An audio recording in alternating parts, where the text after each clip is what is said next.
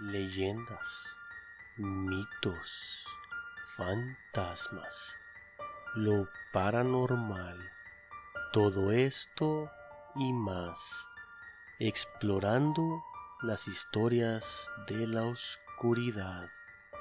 Bienvenidos. Buenas noches. Bienvenidos a su podcast de terror y suspenso favorito, explorando las historias de la oscuridad. Soy su anfitrión, el Chango. Durante este episodio les contaré leyendas que nos han enviado unos seguidores de Aguascalientes y de paso agrego una de Guadalajara, la cual también la van a escuchar. La primera leyenda de tierras hidrocálidas se llama Leyenda del de la pelota. En el centro de Aguascalientes, sobre la avenida López Mateos, se encuentra un edificio de oficinas que se ha mantenido desde hace muchos años. Este es de cuatro pisos que están conectados por medio de un elevador. Una de las empresas del edificio vivió una tragedia que marcó para siempre la vivencia de paz de esas oficinas. Cuenta la leyenda que un niño, hijo de uno de los trabajadores de la oficina, se había puesto a jugar con una pelota de plástico. Esta se le escapó de las manos. El niño, al ir tras ella, se perdió en el lugar. Y de pronto el vigilante escuchó ruidos y pensó que se trataba de un sin fijarse, disparó hacia donde estaban los ruidos. Por desgracia, fue hacia el niño. Muchos aseguran que el alma del niño sigue ahí y aún se puede escuchar el bote de su pelota. En la actualidad, el edificio sigue laborando con las oficinas del tercer piso pero dicen que cuando los empleados se quedan más tarde, pueden escuchar a un niño reír y jugar con una pelota. En una ocasión, una mujer que se quedó encerrada en el elevador fue llevada al cuarto piso, en donde vio un niño jugando con una pelota. Al ver esto, la dama tranquilamente cerró las puertas del elevador y bajó a su oficina. Al día siguiente renunció sin dar explicación alguna y jamás se le volvió a ver cerca de ese edificio. En un niño se entiende que uno no quisiera regresar si se asusta, en especial porque existen rumores que cuando una persona ve a un niño es en realidad un ente del inframundo. Yo no estoy muy seguro de eso, pero eso dice la gente. Nuestra segunda leyenda hidrocálida se llama El fantasma del jardín de San Marcos.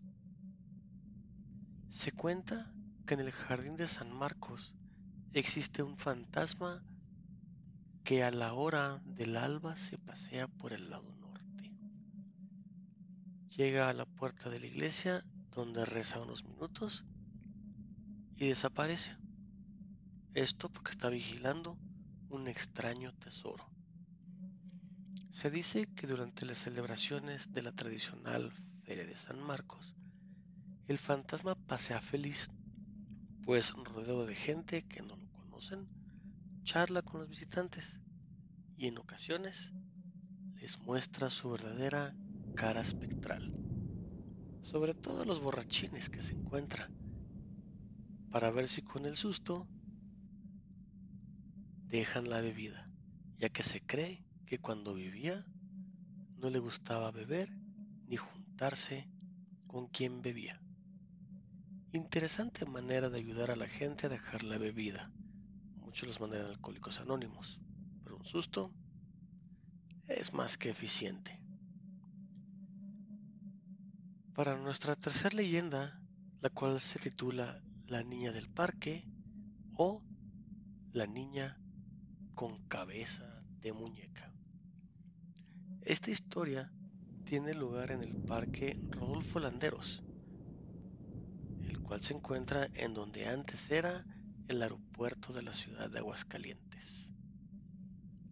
Un hombre que trabajaba como reparador de motores de avión había llevado a su hija al trabajo con él. La niña se puso a jugar con su, con su muñeca muy cerca del avión en donde su papá estaba trabajando. Pero cuando la turbina empezó a funcionar, jaló a la niña hacia adentro del motor, por lo que fue decapitada al igual que su muñeca. La cabeza de la niña jamás fue encontrada, ni tampoco el cuerpo de la muñeca. Dicen que fueron desintegrados por la fuerza de la turbina del avión.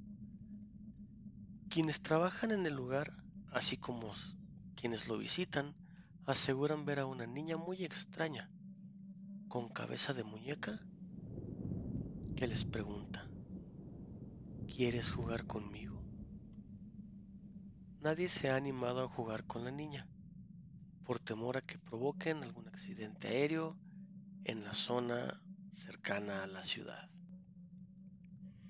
Aunque ya no está ahí el aeropuerto, la niña sigue y posiblemente jamás pueda irse, ya que la última historia que nos mandaron de Aguascalientes es bastante larga, esta la dejaremos para el próximo episodio. Y precisamente esa historia es la historia completa de la historia anterior que acabamos de mencionar del fantasma del jardín de San Marcos, pero mucho más completa.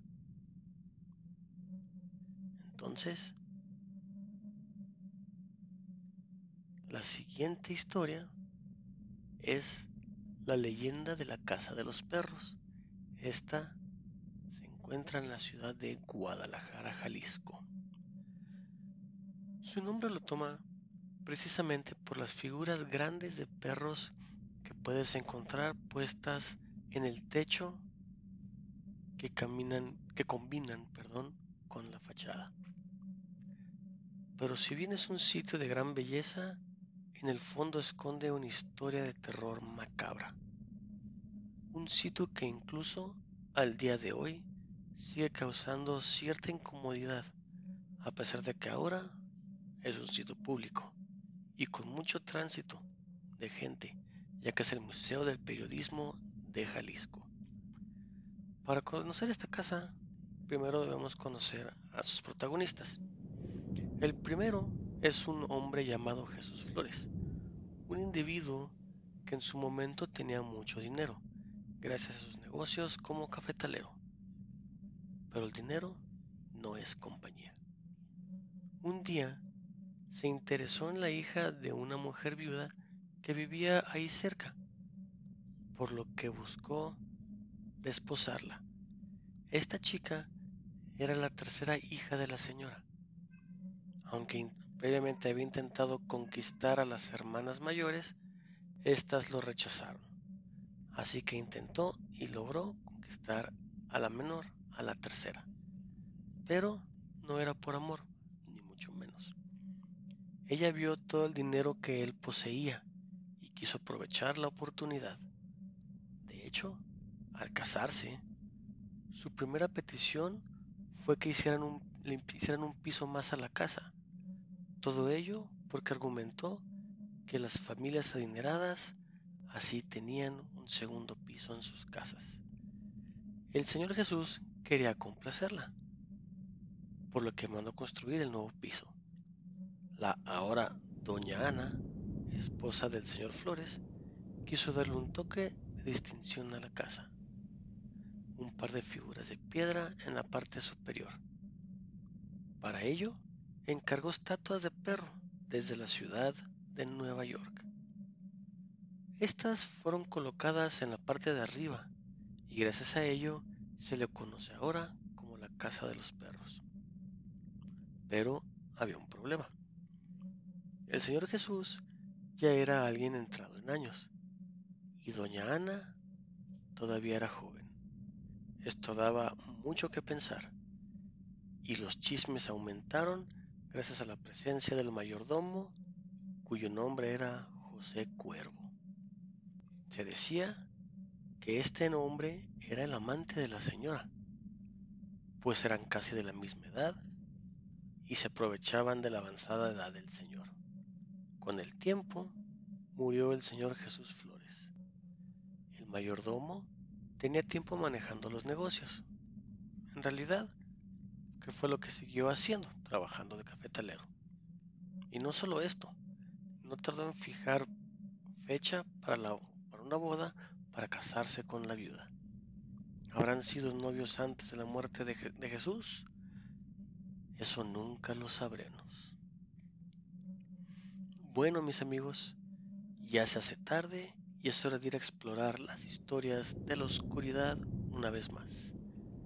Recuerden que nos pueden mandar sus historias por correo electrónico a eitnpodcast.gmail.com Se lo repito, eitnpodcast.gmail.com para ponernos de acuerdo, ya sea que ustedes nos manden las historias y yo las, yo las leo como esta, o ustedes mismos nos cuentan la historia como ya hemos hecho también en, en su momento. Bueno, yo fui el chango y nos oímos hasta la próxima. Buenas noches.